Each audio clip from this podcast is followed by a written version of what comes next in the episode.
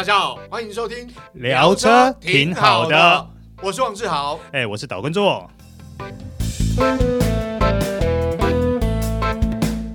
大家好，欢迎收听这一集聊车挺好的，我是王志豪，哎，我是岛根座。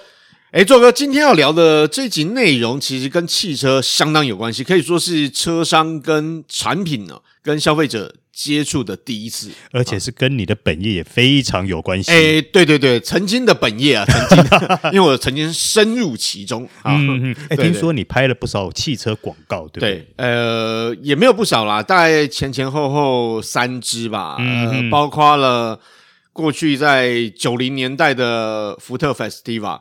然后当时呃 B N W 一四六的促销广告，呃、然后还有大概近几年拍的是大陆的啊、哦，大陆的 Skoda 的这个 Rapid，哇，没想到你出道这么早诶、欸、前辈好啊，是是，我 因为小时候不太喜欢念书，所以从大一开始就兼差。哎，不过好，我好奇的是，拍广告辛苦吗？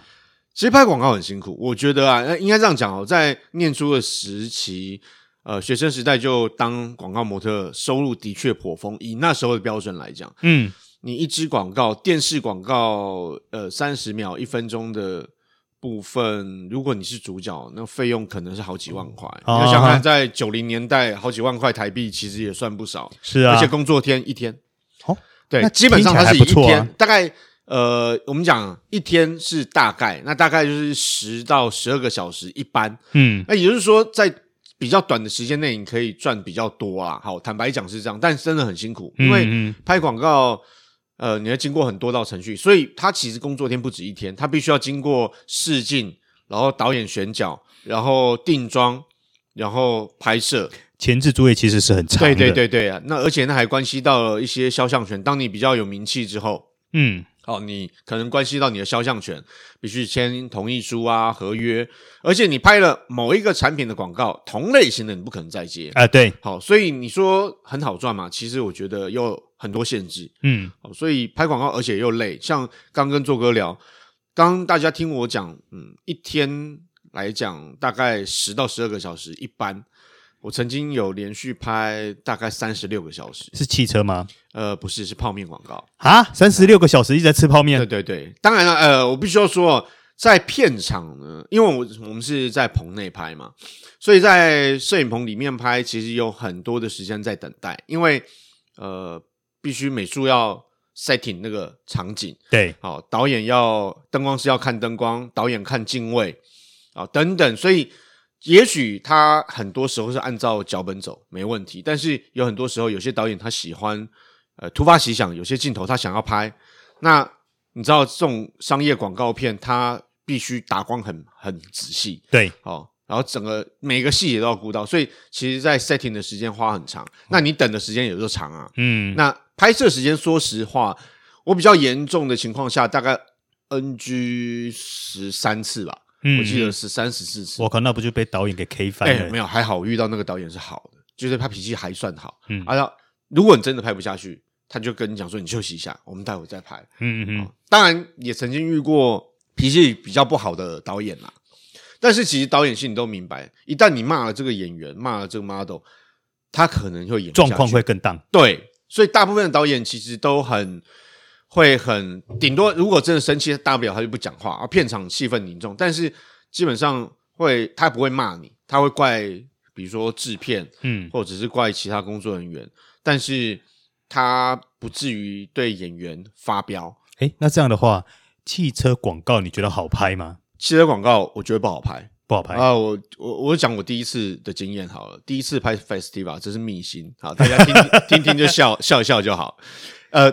其实我当时我已经会开车，而且我会开手排车。嗯，但是当时我有开车的情况下面，我自己有一部二手车了。然后那时候我印象中是喜美五代，嗯，然后是自排，所以我等于考完驾照之后，到我自己拥有车，我已经有很长一段时间没有开手排。嗯，好，那结果那一次呢，试镜的时候呢，因为 Festiva 嘛，当当初我记得好像三速还四速的自排，三速自排，三速自排嘛。试镜的时候是自拍，OK，没问题啊，我开自拍，我有驾照，OK，没问题嘛。嗯，结果惨了，一到现场，我们拍，而且很糟糕的是，我们拍户外，而且在山路。嗯，我们拍摄地点当时在阳明山，就来了手排的车。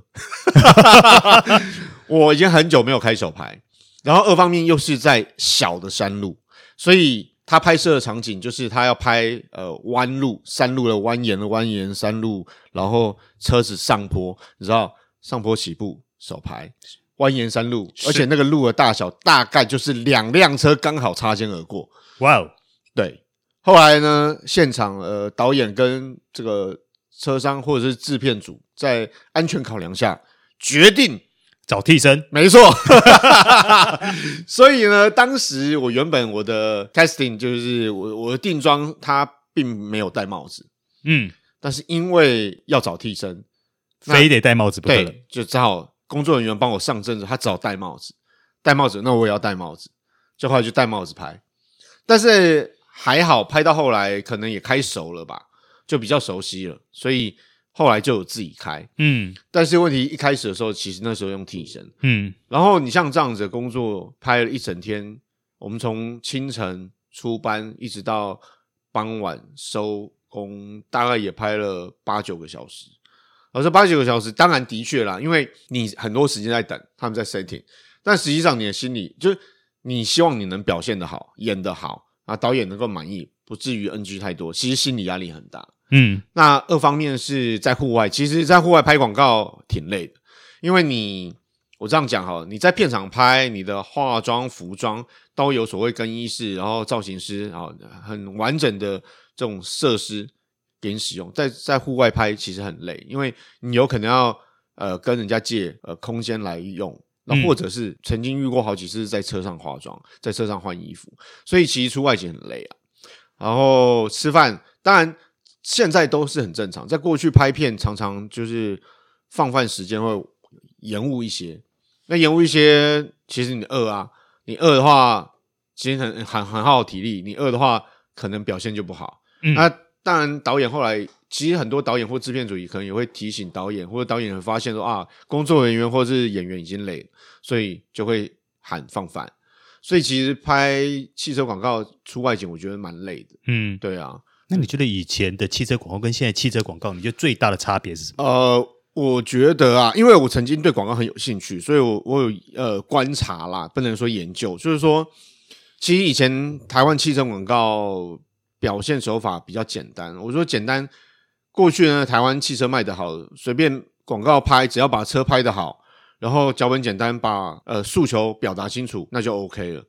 可是慢慢慢慢竞争越来越激烈，我觉得后来的汽车广告，在不论是广告公司或者是呃导演表现手法，其实都要更好的情况下面，精益求精嘛。嗯，那这种。就变成慢慢发现，呃，广告里头有出现所谓的情境式演出啊，或者是呢，呃，透过情感的诉求表达来吸引消费者。嗯、因为车，说实话，大概都一样嘛。在过去，你说有台湾有汽车市场有多少选择？没有像现在那么蓬勃，就那么多选择啦。过去台湾市场是很蓬勃，但是选择没那么多嘛。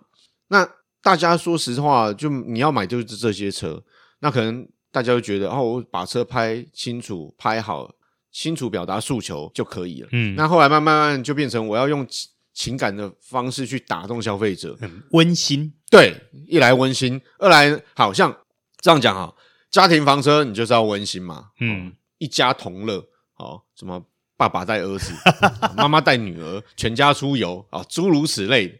那如果是小车，比如呃单身贵族的。那可能就强调他年轻动感啊，然后外形很炫啊，或者是他开的很溜利啊，什么之类的，嗯、就就他他会用一些表达方式，呃，不同的车型有不同的表达方式。那我觉得近几年的汽车广告其实都算，我觉得就已经很成熟了，大概都模式已经延续了很多年。嗯，哎，不过说真的哈、哦，嗯、我反而自己喜欢看大概九零年代跟。呃，两千年初那个时候的汽车广告，啊啊、现在的汽车广告能够让我觉得说很有印象深刻，反而不多哎。因为我就像你刚刚讲的，因为模式大家都很成熟，对，也变得很固定。对，那早期那个时候呢，像刚刚讲的啊，可能会强调什么亲情啊、温馨啊，嗯、或是用一些剧情啊等等来带，或许你会比较稍微有印象一点。甚至于以前早期还比较喜欢找什么大牌巨星。对，因为呃，我这样讲哦，像我拍 Festival 那时候是跟呃。蓝坛的巨星郑志龙一起啊啊对啊，那个广告我有印象，对，跟郑志龙一起拍，然后就是我是我呃，这个回到前提就是原本我角色是爸爸，后来变哥哥，你没这么老吧？没有，因为他还年轻嘛，就是没办法哈。那那时候呢，其实一早期台湾汽车市场并不流行找巨星代言，嗯，然后来慢慢慢慢，大家有印象，我最有印象过去的广告是谁？你知道吗？就是。金城武哦，你说 Gallon，Gallon 对，哇，那拍的不止人帅，车也超帅。对，好，虽然你说在当时它动力真的表现相当突出，好像也没有啊，还还不错啦。但是因为金城武驾驶就觉得，哇靠，这车超帅。是，可是我觉得那支广告有点像是金城武的写真集。对对对对对对，你就是卖金城武嘛。但是不可否认，就金城武的确为那支。呃，广汽车广告加分很多啊。呃、那其实，在那几年，其实台湾汽车市场开始流行用这个艺人、知名艺人、明星代言嘛，嗯、或名人代言。所以我，我我觉得这个趋势慢慢延伸到现在，好，就演这是固定的广告方式之一。嗯嗯。好，那另外就是，呃，我觉得有一种就是家庭诉求的，像我刚刚提到的家庭诉求广告的部分，可能就比较走温馨调调。好，这个中华的广告最擅长啊！哎，对对对，早期的 Severin，对对对对，或是 Lancer，对，没错，就是其实广告手法到目前为止其实都差不多。那你说要让让让人印象深刻，过去我觉得因为呃，他从过去的汽车广告演化史这样演进到现在，我们看真的是以前的比较印象深刻，因为过去没有，后来突然出现这些手法，会有一些新的感受。对对对对，那你现在的话。我觉得加了很多特效啦，说实话，好、嗯。不过如果说以最近来说，让我比较有感觉的广告，应该是张钧甯拍 Volvo S 九十那一支。哦，对，就那一个微电影，没错，没错。对，那个微电影是算是我近期最有感觉的。对，嗯，当然这我们讲，像刚刚做哥讲的，就是广告的部分，当然当初的汽车广告大概就是三十秒、一分钟啊，好，嗯、差不多这个长度。但近几年应该讲说，这十年来开始有什么微电影啊，表现手法还分什么一集、二集、上下集、三集 哦，这种剧情式的 表演。那这种东西就是我觉得它在能够清楚表达汽车本身的诉求之外，它也能够用呃剧情式的情感方面去吸引消费者。嗯、对啊，那呃，我觉得应该这样说啊，就是说看你车的。我觉得车的属性，嗯，好，产品属性是啊。如果说如果近十年左右，让我觉得比较有创意的汽车广告，嗯，我觉得是 Yaris，欸，哦。不是现在这一代的 Yaris，就是刚开始出来那个小馒头的 Yaris。对对对对对对。二零一零年左右那个时候的广告，哎，那个广告我还蛮有印象的，而且还蛮有创意的。它就是一开始就四只小鸭嘛，飞上来，然后是脖子就是受伤了？对。然后然后圈的那个什么脖尾，对不对？对。然后后来另外四只小鸭飞啊，小鸟飞上来就笑它，对。就没想到 Yaris 开过去，他们自己也扭到了。对对对。那我觉得说他今天要去强调说我 Yaris 的外形用这样的手法，我我反而觉得说这是近期。我个人觉得是比较有创意的汽车广告啦。嗯。其实当初那个广告一出来哦，消费者可能刚开始都搞不清楚它到底卖什么。对，后来呢，哎，才知道哦，原来是 Toyota Yaris。那其实我就像刚刚做哥讲提到这支广告，其实在后来的广告手法表现，有些是这个出奇制胜，对，哦，反而让人印象深刻。那另外一种就是，你也不要说自抬身价啦。我我觉得过去有一个广告很让我印象深刻是 Safiro。